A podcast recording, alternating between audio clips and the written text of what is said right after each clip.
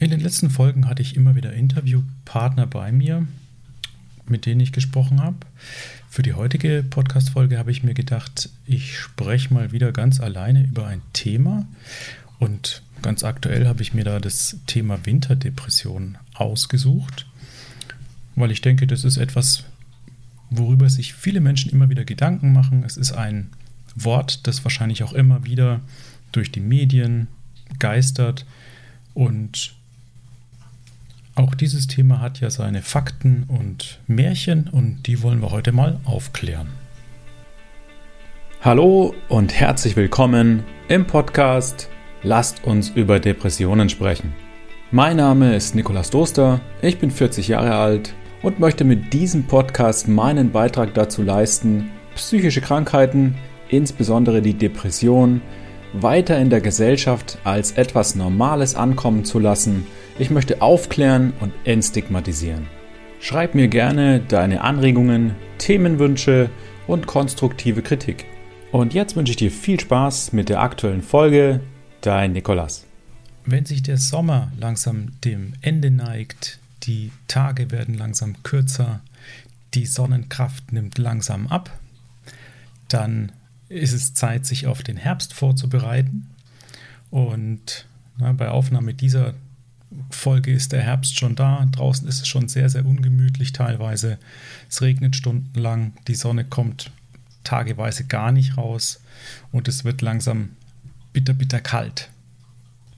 Viele Menschen stellen sich dann um auf eine gemütliche Jahreszeit, in der man ein bisschen weniger draußen unterwegs ist, aber sich gemütlich auf der Couch mit einem warmen Tee die ein oder andere Serie anschaut oder vielleicht ein gutes Buch liest. Es gibt aber auch so manchen Menschen, der ganz anders getroffen wird von dieser Umstellung, der plötzlich weniger Lust verspürt, was zu unternehmen, vielleicht vermehrt schlechte Laune hat, etwas mehr gereizt ist, vielleicht auch antriebslos oder allgemein etwas melancholischer wird. In vielen Medien dazu ist dann auch ein, ein Thema sichtbar, das sich Winterblues oder Winterdepression nennt. Und ich glaube, der Begriff passt auch wirklich eigentlich ganz gut. Aber es gibt ja auch so ein paar Dinge, die man beachten muss, dass man da nicht in äh, gewisse Märchenfallen tappt. Ich habe mich für euch da mal auf die Suche gemacht, was genau ist denn eine Winterdepression? Ist es das gleiche wie eine Depression? Wenn nicht, worin unterscheidet sich das? Woran erkenne ich das? Und wenn ich daran leide, was kann ich dagegen tun? Brauche ich da ärztliche oder therapeutische Unterstützung oder gibt es da andere Tipps? Und meine Ergebnisse, die möchte ich jetzt mit euch teilen.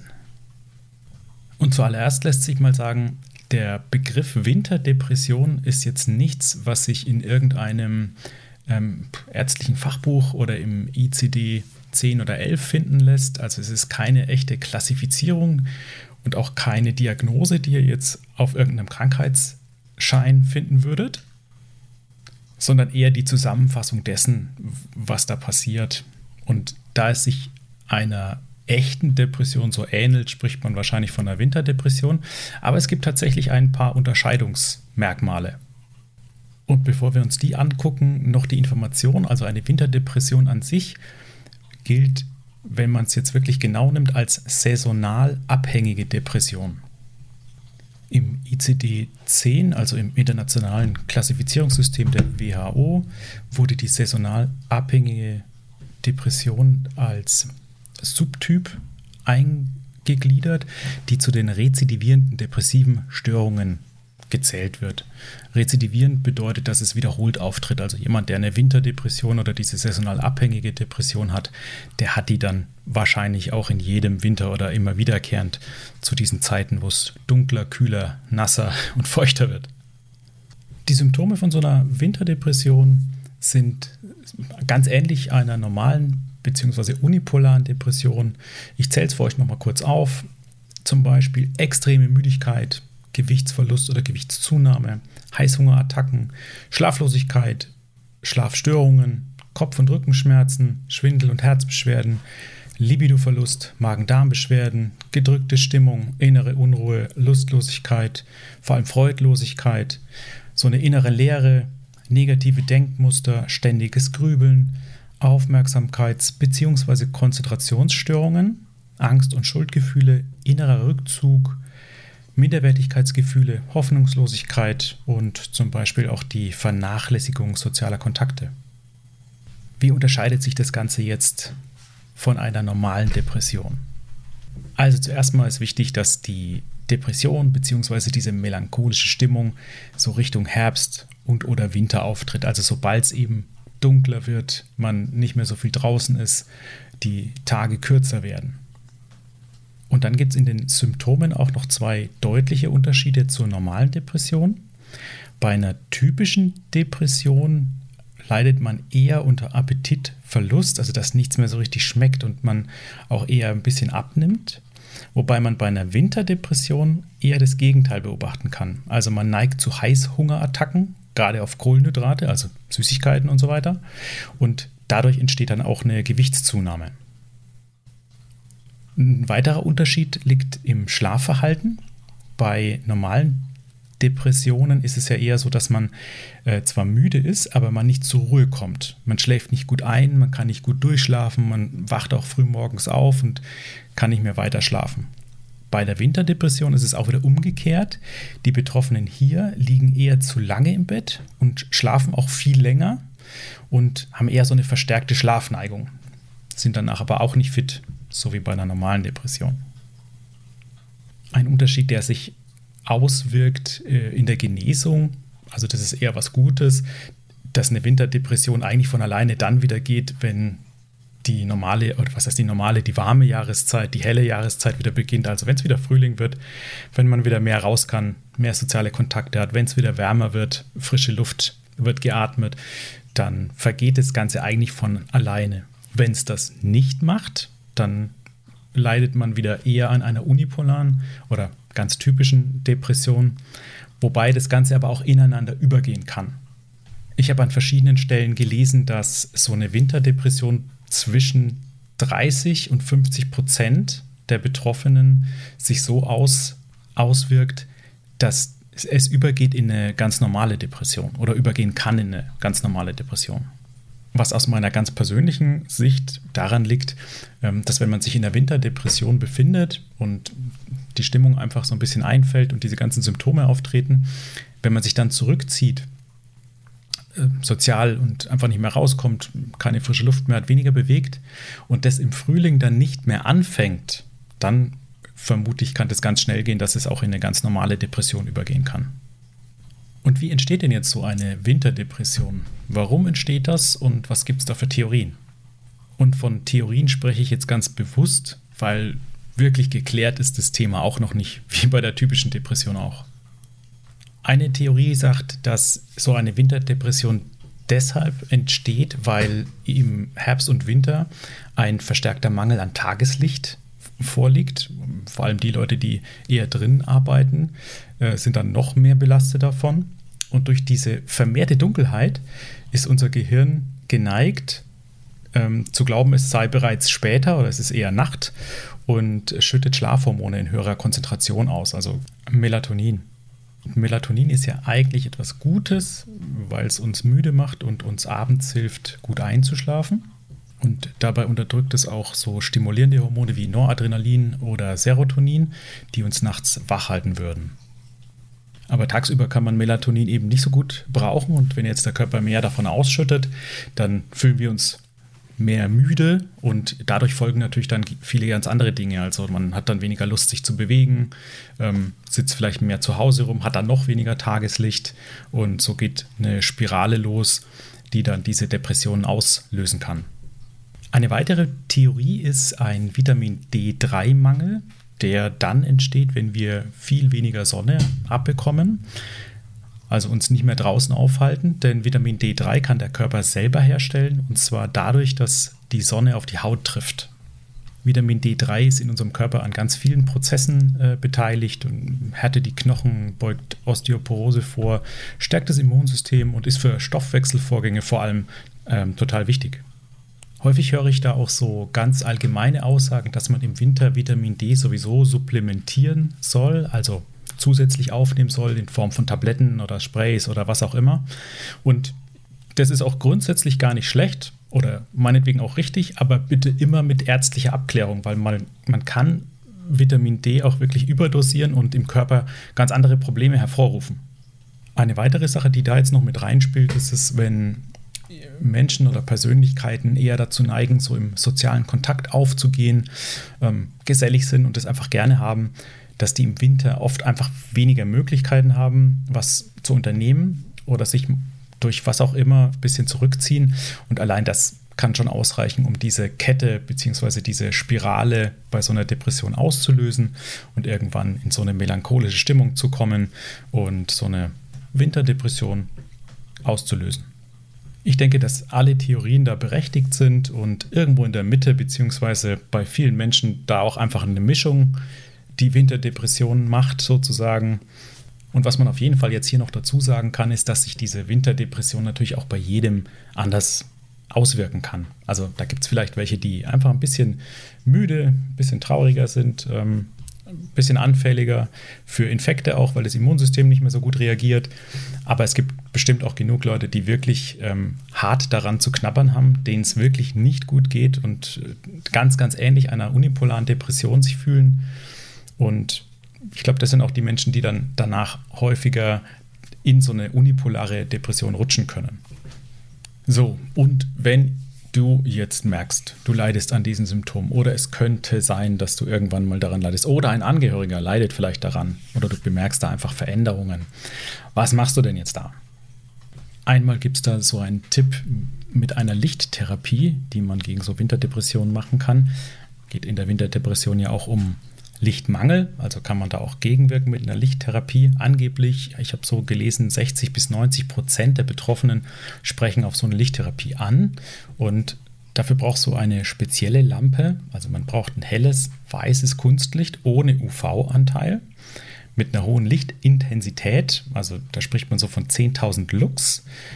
Da würde eine halbe Stunde pro Tag ausreichen, die Anwendung. Und bei einer schwächeren Lampe, also wenn wir jetzt ungefähr 2500 Lux sagen, dann braucht man schon ein bis zwei Stunden pro Tag, die diese Lampe dann in deine Augen strahlt. Das Ganze muss man dann über mehrere Wochen hinweg machen. Aber ich rate wirklich, bevor man sowas wirklich anfängt und für sich als Besserung einplant, bitte auch beim Arzt irgendwie ansprechen oder absprechen. Vielleicht hat er noch mal ganz andere Tipps oder äh, kann dir eine bessere Lampe empfehlen. Und wenn du dann beim Arzt bist, dann kannst du gleich absprechen, ob du Vitamin D3 Mangel hast. Also da kann man sich ja drauf äh, untersuchen lassen, auch wenn man das, glaube ich, in den meisten Fällen selbst bezahlen muss. Ich glaube, ich habe mal so um die 30 Euro dafür bezahlt. Äh, jedenfalls hat man dann eine genaue Vorstellung davon, ob man wirklich einen Mangel hat oder nicht und wie viel man dann auch supplementieren sollte. Ja, also wie gesagt, man kann mit Vitamin D auch wirklich Schaden anrichten im Körper und deshalb immer beim Arzt abklären lassen, ob man einen Mangel hat, ob man supplementieren darf und wenn ja, wie viel. Das waren jetzt so die spezifischen Tipps bei einer Winterdepression und man kann dem Ganzen natürlich super vorbeugen. Wenn es schon da ist oder wenn schon eine Winterdepression begonnen hat, kann man das natürlich immer noch machen als äh, Symptombekämpfung. Aber schön ist es auf jeden Fall, wenn man sowieso täglich einen Spaziergang macht an der frischen Luft oder einen gewissen Sport macht, ähm, dass man sich wieder mit Freunden und Familie trifft, dass man das im Herbst oder Winter nicht einbrechen lässt. Dann kann man ja sich zum Spieleabend treffen oder zu sonstigen allgemeinen körperlichen Bewegungen, ähm, zu einem Konzert, zu einer Veranstaltung gehen oder einfach einen Ausflug machen. Manche Menschen legen sich auch ein Hobby zu, das sie im Winter machen können, also entweder irgendwo drinnen einen Sport ausüben zum Beispiel. Kann ja auch Mannschaftssport sein, wenn man da die sozialen Kontakte auch noch schätzt. Ähm, kann aber auch was für sich alleine sein, dass man das Zeichnen, das Malen, Töpfern oder was auch immer anfängt.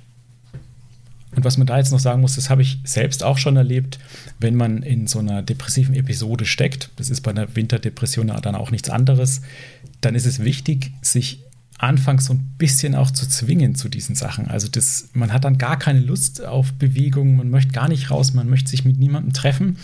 Aber meist gehen diese Symptome wirklich weg oder es wird viel, viel besser, wenn man da dran bleibt. Also auch wenn ich gar keine Lust habe aufzustehen, mich aufzuraffen für einen Spaziergang, mach's einfach. Geh mal raus, mach einfach mal eine Runde im Block. Schon allein diese frische Luft tut einem total gut und manchmal dauert es einfach zwei, drei Tage, vielleicht auch eine Woche, aber irgendwann geht es dann wirklich aufwärts und besser und man kann wieder ganz normal aufstehen und rausgehen und hat dann auch wieder Spaß dabei. Falls es jetzt vielleicht noch nicht so rübergekommen ist, ähm, diese Winterdepression bzw. saisonal abhängige Depression ist wirklich ernst zu nehmen. Also das ist jetzt nichts, worüber man scherzen sollte oder die man einfach auch so abwinken kann. Ja, okay, habe ich halt jetzt eine Winterdepression und das wird dann im Frühjahr schon wieder besser, sondern das sollte man schon auch auf jeden Fall mit dem Hausarzt abklären und oder eben therapeutisch versuchen abzuklären. Denn wie gesagt, es kann eben ganz, ganz schnell von so einer Wintermelancholie in eine echte ausgewachsene Depression übergehen. Und so eine Winterdepression ist ja eigentlich auch nichts anderes als diese Episoden, die man in einer normalen Depression auch erfährt. Was ist denn jetzt, wenn ich zum Beispiel ein Angehöriger bin und bei jemandem in meinem Umfeld oder in der Familie Veränderungen feststelle, die auf so eine Winterdepression hindeuten? Also zuerst kann man da das machen, was man bei allen Krankheiten, die man vielleicht bei Menschen um sich herum feststellt. Man kann sich erstmal selbst auch darüber informieren. Man kann dem Betroffenen Bescheid geben, dass man sich dafür interessiert, ähm, den vielleicht auch ausfragen, was er darüber weiß, ähm, vielleicht wie er sich auch wünscht, dass man damit umgeht. Das ist ja auch nicht bei jedem Menschen gleich. Und dadurch auf jeden Fall auch erstmal eine Verbindung oder eine Ebene schafft, auf der man dann wirklich auch ehrlich miteinander kommunizieren kann. Es gibt aber auch Menschen, die spricht man an und sagt, hey, ich habe da mal was gelesen oder gehört über so eine gewisse Winterdepression und die Symptome, die du zeigst, die könnten da vielleicht darauf hinweisen. Und derjenige reagiert dann vielleicht nicht so gut oder möchte da einfach nicht darauf hingewiesen werden, weil er es für sich einfach nicht wahrhaben will, weil er an solche Dinge nicht glaubt. Das gibt es ja auch. Und in so einem Fall kann ich nur raten, dass es wirklich wichtig ist, da eigentlich dran zu bleiben, sich nicht abschütteln zu lassen, aber vielleicht auch ein bisschen behutsamer damit umgehen und ähm, sich vielleicht bewusst machen, dass der Angehörige das gar nicht absichtlich macht, sondern sich vielleicht auch erst angefangen hat, damit zu befassen, sich vielleicht dafür schämt, die Wahrheit nicht sagen will oder sich es einfach selber nicht eingesteht. Manchmal hilft es auch, wenn man auf einer ganz anderen Ebene kommuniziert und dem Betroffenen erstmal all seine Ängste, Bedenken, Vorurteile gegenüber dieser Krankheitsbezeichnung und oder einer Hilfe beim Hausarzt oder beim Therapeuten zu erfragen. Und im Nachgang, wenn man das herausgearbeitet hat, das kann man sich ja alles ein bisschen aufschreiben, ähm, einfach auch Gegenargumente finden, warum das wirklich gar nicht so schlimm ist, dass es vielleicht auch viele Menschen betrifft, ähm, dass der Hausarzt einem da als Ansprechpartner erstmal weiterhelfen kann. Und man muss, man muss ja nichts tun, also man muss ja keine Medikamente nehmen, man muss ja nicht zu einer Therapie gehen, aber all das können eben so Anstöße sein, dass ein Angehöriger vielleicht doch irgendwann zuhört und sagt, okay, dann lasse ich mich zumindest mal beraten oder untersuchen. Genauso wichtig ist es aus meiner Sicht als Angehöriger auch immer zu verstehen, dass diese Depression und oder Krankheit dem Angehörigen gehört und nichts mit dem also nichts mit dir zu tun hat, der dem Angehörigen helfen will. Weil jemand, der betroffen ist, der kann sich wirklich innerhalb kürzester Zeit schlagartig und stark verändern, vielleicht auch beleidigend werden, viel schneller gereizt sein und ähm, sich ganz schnell auch persönlich angegriffen fühlen. Und da lohnt es sich, das wirklich irgendwie auf diese Krankheit auch zu schieben und zu sagen, okay, er hat diese Krankheit, deswegen reagiert er so und das nicht auch noch persönlich auf sich zu nehmen, weil ansonsten sind quasi Dauerstreitigkeiten auch irgendwo vorprogrammiert. Bevor ich jetzt dann gleich zum Ende komme, habe ich noch ein, zwei Hinweise für euch. Einmal habe ich bei der AOK ein schönes Video darüber gesehen. Also wer sich das nochmal angucken will und vielleicht so eine kleine Zusammenfassung sehen will, das ist wirklich schön geworden und da ist alles nochmal kurz, knackig und komprimiert dargestellt. Das verlinke ich euch in den Show Notes. Ähm, weiterhin werde ich auf meiner Download-Seite auch nochmal so eine Zusammenfassung über diese Winterdepression euch zur Verfügung stellen. Könnt ihr euch dann downloaden und abspeichern, ausdrucken und vielleicht sogar weitergeben. Ich hoffe, ich habe euch das Thema Winterdepression bzw. saisonal abhängige Depression bzw. saisonal affektive Störung ein wenig aufdröseln können, die Märchen ein bisschen entmystifiziert und konkrete Hinweise geben können. Wenn euch der Podcast allgemein oder diese Folge gefällt, ich freue mich wahnsinnig über eine Bewertung und wünsche euch allen ansonsten jetzt einfach erstmal eine angenehme Zeit. Vielen Dank fürs Zuhören. Bis zum nächsten Mal. Ciao. Bitte bedenke, dass alles, was ich hier besprochen habe, keine allgemeingültige Aussage zu dem Thema ist, sondern nur auf meiner eigenen Meinung basiert. Lass dich im Ernstfall also bitte immer von Fachpersonal beraten. Wenn dir das Thema gefallen hat und oder noch Fragen offen sind, du Anregungen hast oder konstruktive Kritik, schreib mir bitte gerne eine E-Mail. Vielen Dank fürs Zuhören. Bis zum nächsten Mal. Dein Nikolas.